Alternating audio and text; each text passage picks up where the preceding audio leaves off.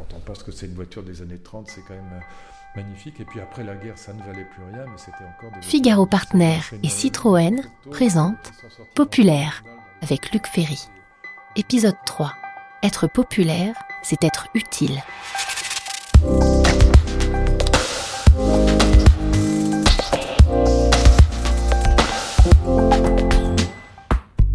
De sa sortie d'usine en 1948 et jusqu'à sa disparition en 1981, le type H de Citroën se sera écoulé à près de 500 000 exemplaires. Cette fourgonnette qui fut longtemps le panier à salade de la maréchaussée a également été le plus populaire des véhicules professionnels. Poissonniers et bouchers sillonnaient les villages de France à bord de ce camion devenu mythique. Comme si tout au long de son existence, le type H n'avait poursuivi qu'un seul but, celui d'être pratique. Mais l'utilité serait-elle la forme la plus authentique de popularité? C'est à Luc Ferry que nous avons posé la question. Ce philosophe, fils de préparateur automobile et lui-même pilote averti, analyse la popularité sous toutes ses coutures. Et son premier souvenir le ramène à son enfance, où son oncle faisait rugir le moteur de son type H pour faire sursauter les passants. Alors moi je me souviens du H, euh, du H de mon oncle, mon oncle Jean le, frère de mon père.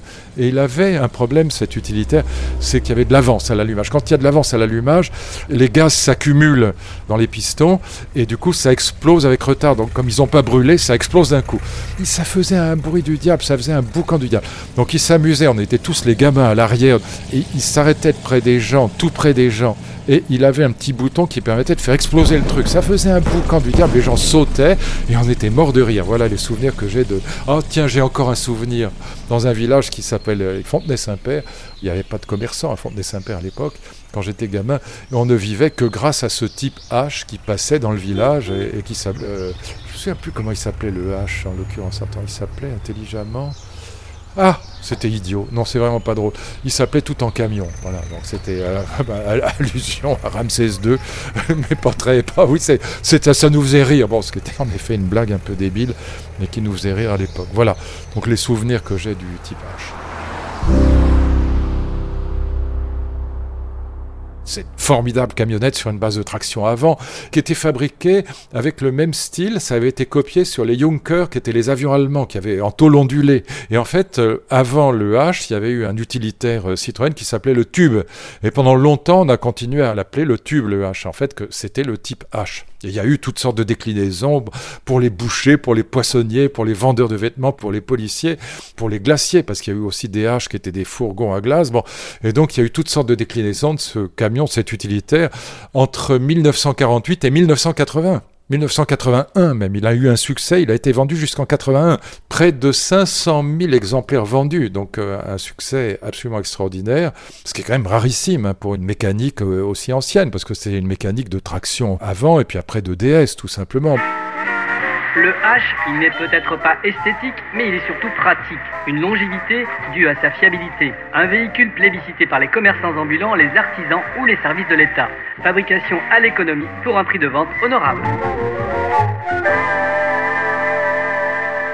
Le fil conducteur de nos réflexions, c'est la question de la popularité.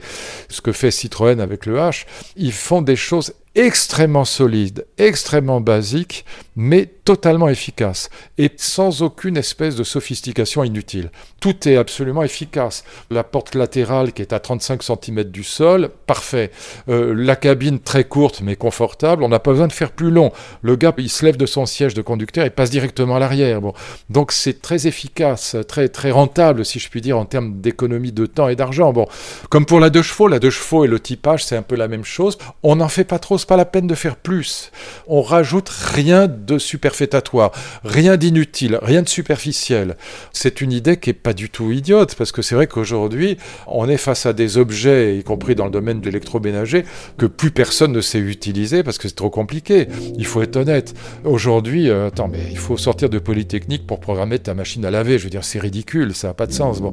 Et donc, je pense qu'on va revenir quand même à des objets d'utilité basique sans superfétatoire, sans, sans ce qui est inutile et qui ne sert à rien pour l'artisan qui a besoin d'un truc qui fonctionne, qui marche et qui tombe pas en panne. Point final. Il fallait que Citroën, pour être vraiment populaire, pour cocher, si je puis dire, toutes les cages de la popularité, eh ben, il fallait qu'il là aussi dans ce domaine des métiers de commerçant, dans des métiers très populaires. Et ça a été un immense succès. Inaccessible et admiré, universel et partagé, héroïque et célébré. Il y a mille façons d'être populaire. Figaro Partner et Citroën, populaire avec Luc Ferry.